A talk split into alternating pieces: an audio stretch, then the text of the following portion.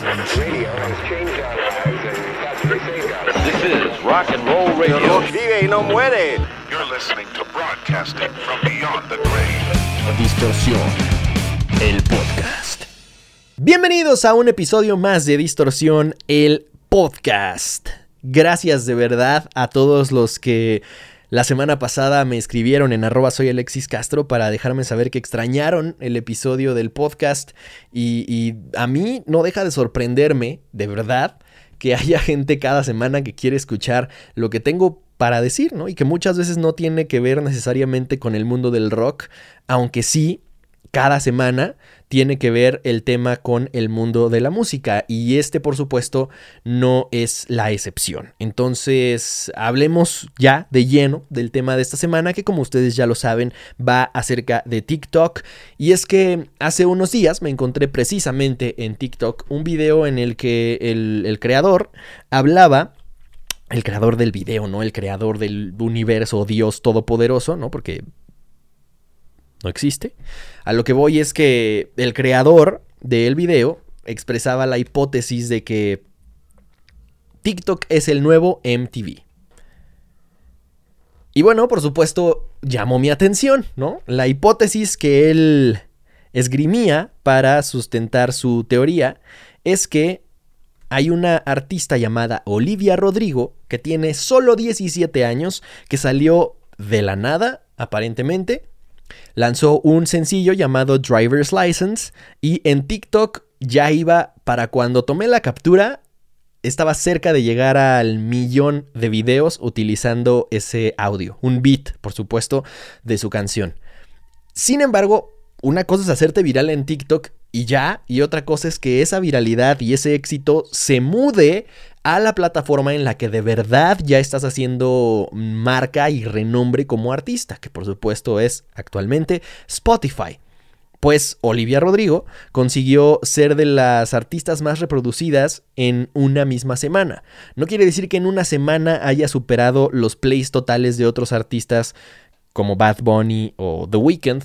Sin embargo, en una misma semana sí fue más reproducida que artistas de esa talla, ¿no? Los ya mencionados, eh, Bad Bunny con Duckity, The Weeknd con Blinding Lights, um, 24K Golden con Mood, Ariana Grande, Justin Bieber, Carol G y artistas de ese calibre. No quiere decir que sean los grandes artistas, ni que les tengan que gustar, ni que los tengan que respetar. Simplemente estoy hablando del número de reproducciones que suelen tener y estos son artistas que llevan años ya dominando los charts de popularidad y de, de mayores reproducciones. Pues esta chica, a los 17 años, con un sencillo saliendo aparentemente de la nada, o al menos sin que la mayoría de las personas la conocieran, logró superar en streams semanales a artistas de esa talla. Gracias a TikTok. Y sí, hasta ahí todo perfecto, todo muy bien, aparentemente eh, tiene sentido la teoría, entonces MTV eh, el, del nuevo milenio o el MTV del 2021 se llama TikTok y, y ya, ¿no? Es la mejor forma de difundir tu música. Sí, pero no, hay muchas cosas que decir al respecto. Por eso quería hablar de ello en este podcast, ¿no? Y para eso están aquí, si no, hasta aquí quedaría el episodio y ya, Nada más vendría a decirles eso y a que me sigan, pero no. La idea aquí es de verdad de, deshebrar la teoría, deshebrar lo que está planteando este creador de contenido y analizar si de verdad es así. Número uno, yo creo que sí, yo creo que sí es así, porque no hay una mejor forma de dar a conocer tu música, tu arte, tu lo que sea, ¿no? Ya sea un producto, un servicio, hasta un contenido artístico, en este caso música, no hay mejor forma de hacerlo que con marketing de contenidos. Y aunque ustedes no lo crean, simplemente con grabar un TikTok con su celular, ya están haciendo marketing de contenidos. Obviamente hay de marketing de contenidos a marketing de contenidos. Hay estrategias que están mucho mejor pensadas que otras y, obviamente suelen tener un mejor eh, porcentaje de éxito aquellas que realmente están pensadas y que están cimentadas en otras estrategias que ya han tenido éxito de forma similar o con un producto similar en el pasado. A aquellas que simplemente están intentando hacer eh, dúos o cosas que no tienen ningún sentido para tu objetivo final. Por eso es que si, si están interesados en saber un poco más sobre marketing de contenidos y cómo pueden difundir su música o su arte, si es que están en ese proceso, espérense al final del podcast. Yo sé que no todos los que escuchan Distorsión el podcast están en esa situación, no todos son músicos, no todos son artistas. En todo caso, si estuviera en Artillería, que es mi otro podcast, ese sí especializado en cómo vivir de tu arte, ¿no? Y no, no porque lo diga yo, sino entrevisto a personas que ya viven de su arte para tratar de obtener el mayor valor posible de ellos y entonces convertir eso en tips o en consejos para intentar aplicarlos en nuestro propio camino creativo. Ahí sí, ahí sí, puedo dar por hecho que todos estarían interesados, pero acá no. Entonces hay que hablarlo de forma más general. La idea es que sí, ¿no? O sea, el marketing de contenidos y las redes sociales son la mejor forma para dar a difundir lo que quieras, incluyendo en este caso tu música. Sin embargo, de ahí a que TikTok sea una plataforma equivalente a lo que en su momento fue MTV, hay una gran diferencia. Porque en TikTok o en cualquier otra red social vas a estar compitiendo con gente que no tiene absolutamente nada que ver con el mundo artístico o con el mundo de la música, ¿no? Vas a estar compitiendo con gente que está creando contenido para posicionarse como expertos en marketing digital, para posicionarse como expertos en, en canto, ¿no? En dar clases de canto. Y ellos no pretenden dar a conocer su música, al menos no en un primer momento.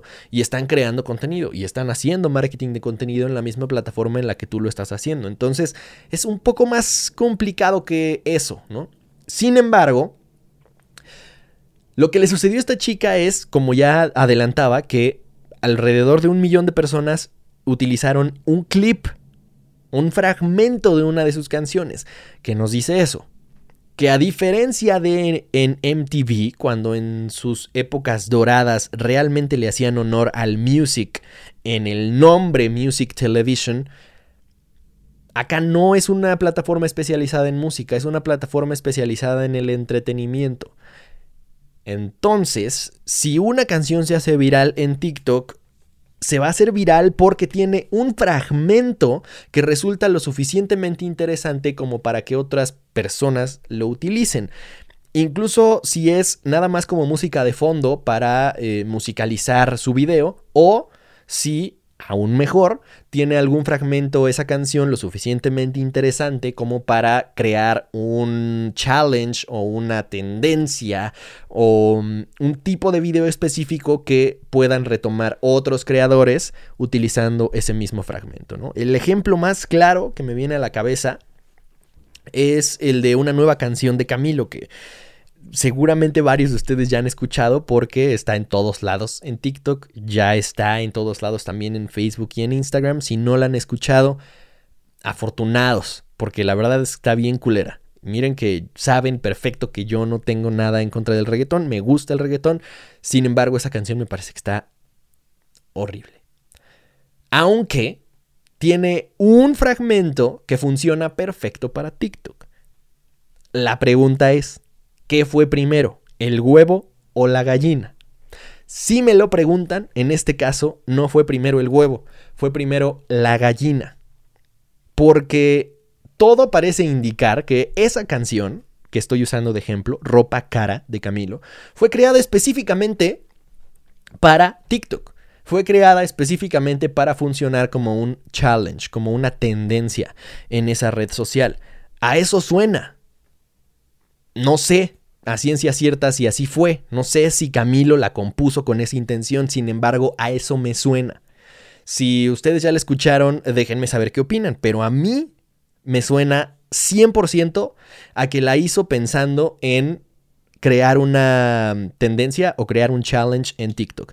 Y la realidad es que ya la mayoría de las canciones que tienen un objetivo 100% comercial tienen ese trasfondo. Ya tienen como parte de la estrategia de lanzamiento crear un challenge, ¿no? O sea, y se ven a artistas del tamaño de Jason Derulo, por ejemplo, que aparentemente no, no necesitarían ese tipo de estrategias y sin embargo ya él incluso ha creado canciones a partir de tendencias que ya se habían hecho virales en TikTok, lo que quiere decir que él ni siquiera creó una canción para que se hiciera viral en TikTok. Agarró un sonido que ya era viral en TikTok e hizo una canción con él. Lo que entonces me quiere decir que más que el que TikTok sea el nuevo MTV, TikTok se está convirtiendo en una red social que está moldeando a la industria de la música. Porque más allá de que pueda servir como un excelente difusor en el sentido de que difunde la música, no difusor de que la difumina, creo que está, está, está cambiando por completo, está moldeando la industria de la música de acuerdo a lo que los usuarios de TikTok están acostumbrados a consumir. Esto quiere decir que entonces habrá música que, insisto, tenga fines 100% comerciales, que sea creada única y exclusivamente con la intención de funcionar en esa plataforma. Hace no mucho tiempo era muy conocido un movimiento de marketing o una tendencia de marketing que hablaba de tener lugares instagrameables, ¿no? Un, un spot instagrameable.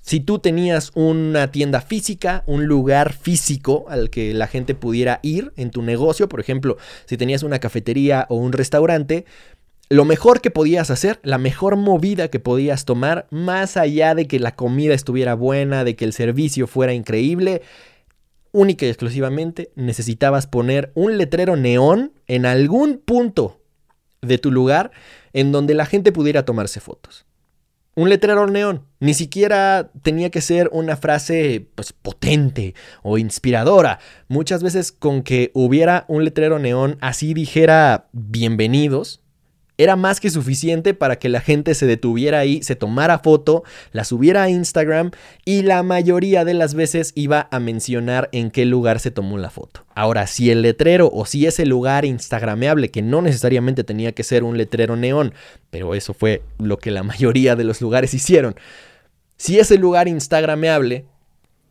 se hacía lo suficientemente viral o era lo suficientemente atractivo para otros usuarios de Instagram, que también quisieran tener la foto en ese lugar, pues o le preguntaban a quien subió la foto o únicamente se fijaban en la etiqueta del lugar en el que postearon la foto y ya.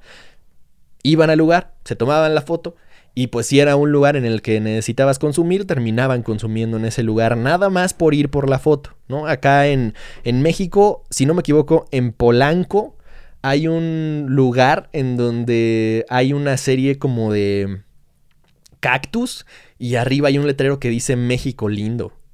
No, no estoy seguro de si dice exactamente eso, pero algo dice de México. Y puta, todo el mundo tiene una foto en ese lugar. No les interesa en dónde está, no les interesa lo que tengan que hacer para ir, pero van nada más para tener la foto, porque existe una cosa que se llama FOMO, que es el Fear of Missing Out, o sea, el miedo de sentir que te estás perdiendo del mame. El, miedo de no tomar el tren del mame, que te abandone y que te quedes solo como perro a morir en la estación. Entre el frío y la lluvia y nadie que te ampare. Con un poco de likes. Entonces, ese fear of missing out hizo que muchos lugares tuvieran éxito única y exclusivamente porque tenían algún spot instagrameable. Entonces hubo muchos lugares que dándose cuenta de esa tendencia, literalmente moldearon sus lugares, o sea, de cero construyeron un lugar que era 100% instagrameable, única y exclusivamente porque sabían que eso era más importante que el tener una calidad buena en servicios o en productos. Y creo que algo así está pasando ya en la industria de la música. Que muchos artistas, y no estoy diciendo que sea el caso de Olivia Rodrigo, que escuchen su canción, se llama Driver's License, es buena, no me parece para nada mala. O sea, yo creo que de hecho no está para nada pensada para funcionar en TikTok. Sin embargo, ya hay música que se está creando desde cero pensando en cómo va a funcionar en TikTok, pensando en que se haga viral en TikTok. Ese es el caso de la canción de Camilo, Ropa Cara, ¿no? Que Si no fuera por TikTok, ya habría sido un gran fracaso en mi opinión, porque no, no es una canción que te invite realmente a perrear, no es una canción que te invite realmente a la fiesta, la letra ni siquiera es algo como para que te, te invite a cantarla, si es que pudiera salir con tus amigos y no hubiera pandemia, a diferencia de otras canciones que han salido en hace, pues no sé, los, los, meses de la pandemia, ¿no? Por ejemplo, Bad Bunny sacó dos discos durante la cuarentena, ya tres, si no me equivoco, sí, tres, tres discos.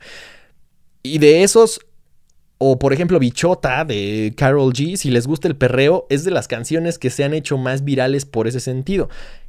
A pesar de que no se puede salir a la fiesta, no se puede salir a un bar o a un antro, a bailar, a cantar, a pasarla bien, no se puede. Y a pesar de eso, las canciones han seguido teniendo el suficientemente el suficiente éxito, perdón, como para decir, puta, qué ganas de que se acabe la cuarentena y poder salir a la fiesta a escuchar estas canciones. No creo que esta canción que les menciono como ejemplo de Camilo sea ese caso. ¿no? O sea, no creo que sea una canción que digas, puta, no puedo esperar para escucharla en la fiesta. Independientemente de si les gusta o no, porque ni siquiera es una canción muy de fiesta. Más bien es una canción que está pensada única y exclusivamente para que cuando llegue el momento del coro, hagas un bailecito específico en TikTok. Y ya. A eso me suena a mí. Entonces, ¿qué es lo que está pasando con TikTok? Que de entrada como les decía, no es una plataforma que esté pensada al 100% para, para la música. En un principio sí nació como tal, porque era eh, Musically, ¿no? Eso fue, es como el papá de TikTok. Entonces, en teoría, TikTok tendría también que tener pues, cimientos o bases 100% eh, ligados a la musicalización de los videos. Sin embargo, realmente no es así, más bien está ligado al sonido pero no necesariamente ese sonido debe ser música. Hoy en día sabemos que hay miles de TikToks que son virales nada más por ser comedia y, nada tiene que ver con la música. Entonces, número uno, no es una plataforma que sea de música 100%. Número dos, más bien la industria de la música se está adaptando a que TikTok tiene ese poder de viralización y va a haber música que se cree con esa finalidad al 100%. Y número tres, hay casos, como el de Olivia Rodrigo, que sí creo que tienen mucho sentido que funcionen, porque es una buena canción, porque es una chica que sí canta, que tiene mucho talento, pero que hay que mantener esa perspectiva. No es algo que esté pasando nada más porque sí. Olivia Rodrigo, por ejemplo, por más que tenga 17 años, es una actriz que ya ha participado por lo menos en un par de proyectos de Disney. O sea, no es que haya participado en la época dorada de Disney Channel y que haya salido en High School Musical cuando era lo más comercial del mundo. Sin embargo, sí había hecho algo como para ya ser conocida, al menos por un nicho, por un público selecto. Entonces no salió de la nada. Aunque hay creadores que sí están saliendo de la nada y que gracias a TikTok se están posicionando, más bien esos creadores de contenido suelen acoplar su música o su estilo de crearla para que funcione con TikTok. Por ejemplo, se me ocurre Leon Leiden, que es uno de los TikTokers en español más exitosos y él se dedica 100% a crear música. Crea, con lo que se dio a conocer es creando música con objetos, ¿no? Entonces, por ejemplo, decía, voy a crear música con unos audífonos. Y agarraba y hacía esto. Y entonces grababa ese sonido para hacer música alrededor de ese sonido, utilizando ese sonido ya sea como, como un elemento incidental en la canción o como una percusión, etc. Y así se hizo conocido. Y ya actualmente es uno de los artistas más reproducidos de Spotify, al menos en habla hispana. Así que sí, tiene un poder de viralización impresionante que no quede duda de eso. Sin embargo, es algo que solo va a funcionar con aquellos que puedan adaptar su música a la forma en la que se consume el contenido en TikTok. No necesariamente va a hacer maravillas por todos los que tienen un proyecto de rock, por ejemplo. No, no es algo que necesariamente funcione o que sea fácil de acoplar. Los únicos ejemplos de viralidad con, con canciones así es, han sido, por ejemplo, una canción de Simple Plan el fragmentito donde la canción dice I'm just a kid. No sé si la ubiquen, pero dice algo como I'm just a kid o I was a kid, algo así. Entonces en ese momento de, la canción la utilizan para compararla con el antes y el ahora, ¿no? O sea, e, eres tú hoy en día y estás representando o actuando una fotografía del pasado. Y únicamente con ese fragmentito la canción obtuvo muchísimos plays, millones porque obviamente había gente que no conocía esa canción y que la conoció por TikTok. Lo mismo sucedió hace unos, hace unos días, hace unas semanas, con Shadow Moses de Bring Me the Horizon. Por alguna extraña razón se empezó a hacer viral un fragmento de la canción. No, no era Shadow Moses, era Can You Feel My Heart. Justo en el momento de Can You Feel My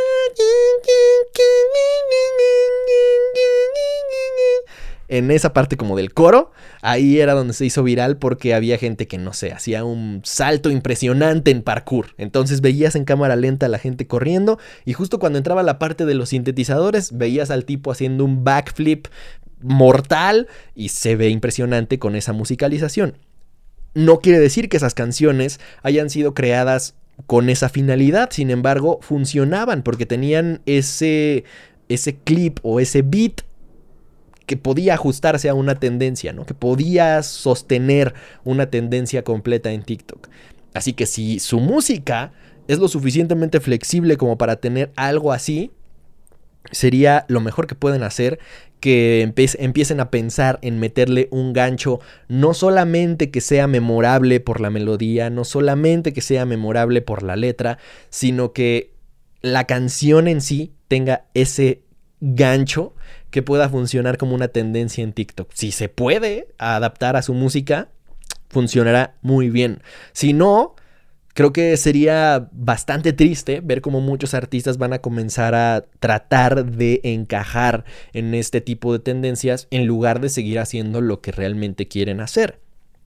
Ahí ya dependerá de cada quien y de qué tan fieles le quieran ser a su esencia, ¿no? Es algo de lo que hablo mucho, insisto, en Artillería Podcast. Así que si son músicos, si son artistas, si tienen un proyecto del que les gustaría vivir, creo que cualquier creativo se sentiría interesado en ese podcast. Así que chequen Artillería, ahí hay una buena cantidad de entrevistas bastante interesantes con gente súper chingona que vive de su arte y, obtendrán mucho valor de cada una de ellas, ¿no? Además, ya viene la segunda temporada de entrevistas, así que quédense pendientes si es que son ese público objetivo. Si no, acá en Distorsión el podcast seguiremos pues hablando y peloteando todo lo que tenga que ver con el mundo de la música en el día a día, ¿no? Como esto, que insisto, no tiene que ver necesariamente con el mundo del rock, pero sí con la industria de la música y con algo bien interesante que está pasando, que es que más bien la música se está adaptando a TikTok, cosa que pocos vimos venir, sin embargo, es el crear un lugar tiktokeable, un beat tiktokeable dentro de tu música. Difícil de creer, pero así está pasando. Ahora, antes de despedirme, me gustaría cerrar con algo que mm, estuve pensando hace unos días y es que varios de ustedes suelen escribirme pidiéndome consejos, pidiéndome mi punto de vista o mi opinión respecto a eh, su carrera, respecto a su música, respecto a qué podrían hacer para seguir o para mejorar la estrategia que ya tienen con su música, con su arte, con cualquier tipo de proyecto que tenga que ver o que necesite una estrategia de marketing porque varios de ustedes saben que yo me dedico al marketing de contenidos y al marketing digital en general, ¿no?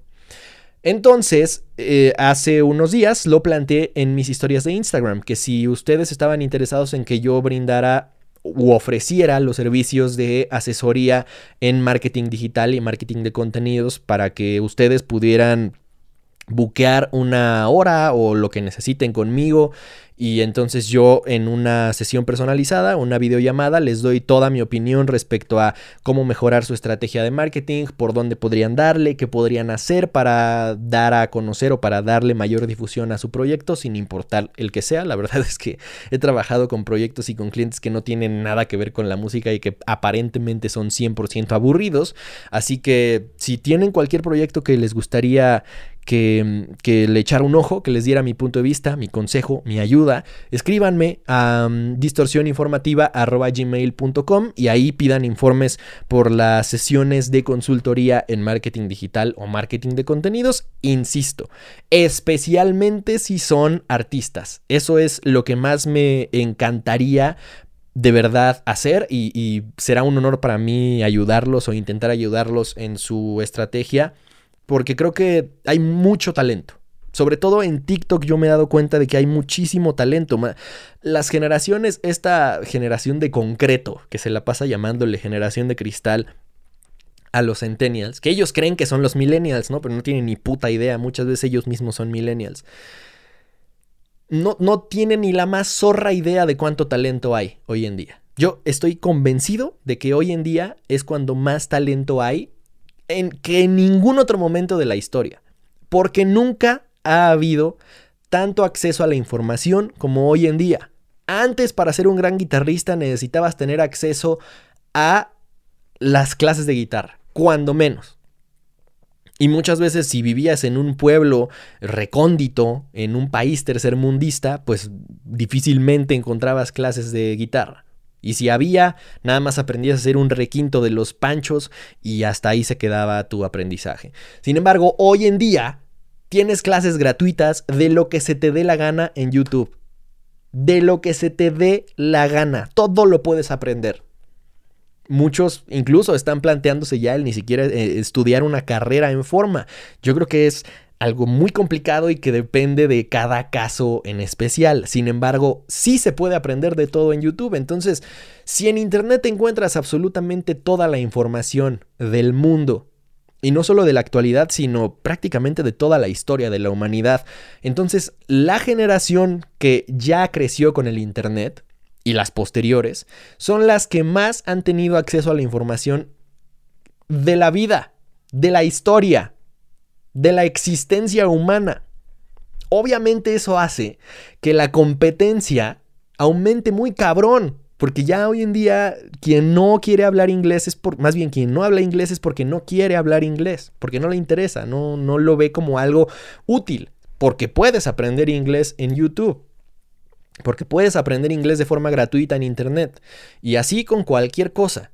Quien no se interesa realmente en seguir mejorando en su instrumento o seguir mejorando en lo que sea que haga, pues no creo que vaya a haber un mayor acceso a la información del que ya tenemos hoy en día. Fue realmente un antes y un después gracias al Internet y gracias a que la mayoría de los contenidos e información que había disponible en distintos puntos del mundo hoy está al alcance de todos los que tengan internet. Entonces, eso ha hecho que haya muchísimos guitarristas súper talentosos, muchísimos cantantes que cantan brutal. O sea, yo entro a TikTok y ahí, o sea, me doy cuenta y digo, no mames, yo canto horrible, me hace falta mm, años de clases de canto, o sea, y se te baje la autoestima, culero.